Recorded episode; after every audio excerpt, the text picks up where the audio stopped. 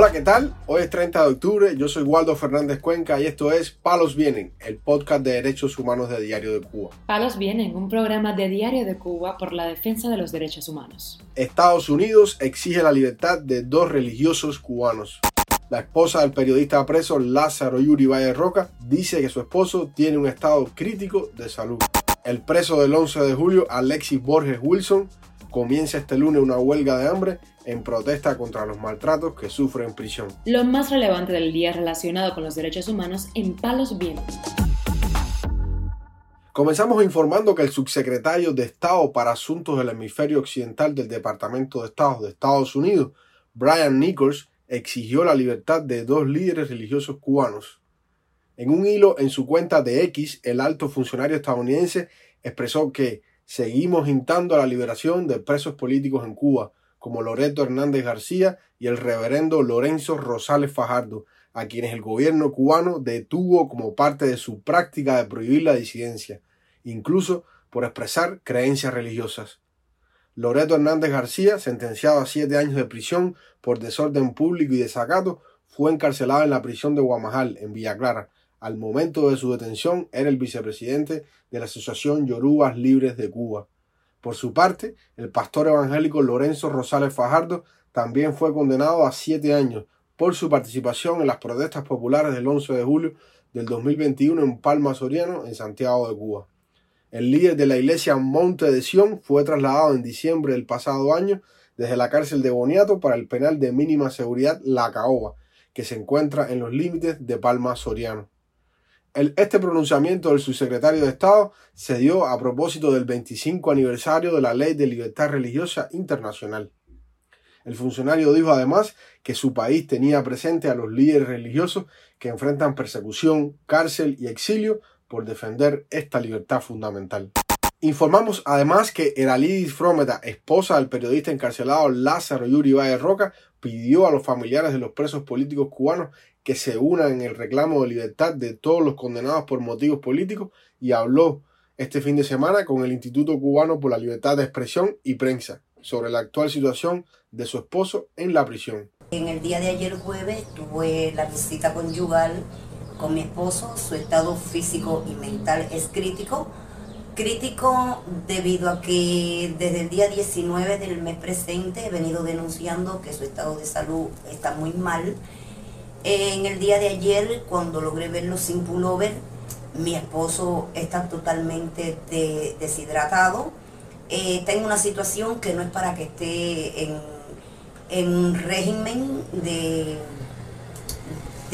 compañía, sino es para que sea transferido a un hospital porque está físicamente muy deteriorado, muy deshidratado, está débil, está sin fuerza y temo a que termine en un desenlace fatal.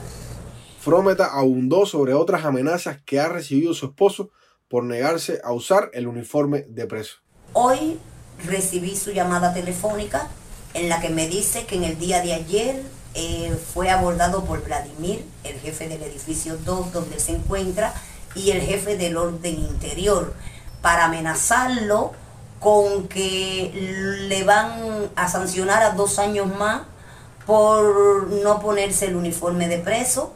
Uniforme el, eh, que él ha hecho rechazo como medio de protesta por la golpiza que el teniente coronel Airel le propinó el 3 de octubre y que hasta el día de hoy a él no le han dado una respuesta de cómo eh, va el proceso, las conclusiones de, de, esta revocación y de esta violación de derechos humanos que el teniente coronel eh, segundo jefe de la prisión, cometió en su contra. La esposa del periodista concluyó haciendo un llamado a que más voces se unan para exigir la libertad de los presos políticos. Una vez más voy a volver a hacer un llamado mediante este medio a la unión para la exigencia y la inmediata liberación de todos los prisioneros políticos. Lázaro Yuri Valle Roca, de 62 años de edad, fue condenado por el presunto delito de propaganda enemiga de carácter continuado a cinco años de prisión.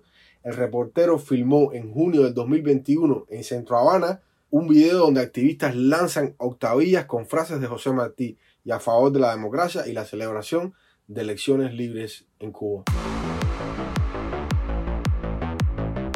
Palos.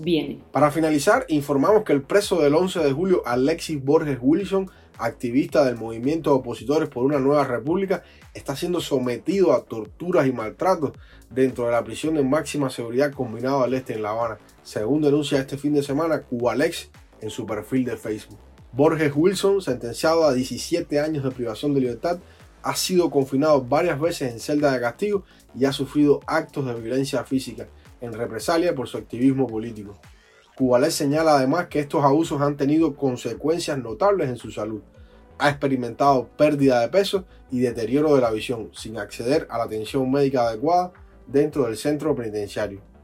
A pesar de su debilitado estado físico, el prisionero político tomó la decisión de iniciar una huelga de hambre este lunes, en protesta por las condiciones inhumanas que sufre en la prisión. En marzo de este año, el Centro de Derechos Humanos denunció la situación de Borges Wilson, quien tiene serios problemas de visión y no recibe atención médica alguna en el penal. Borges Wilson se ha negado a usar la ropa de preso y la represalia del régimen ha sido incomunicarlo con sus familiares.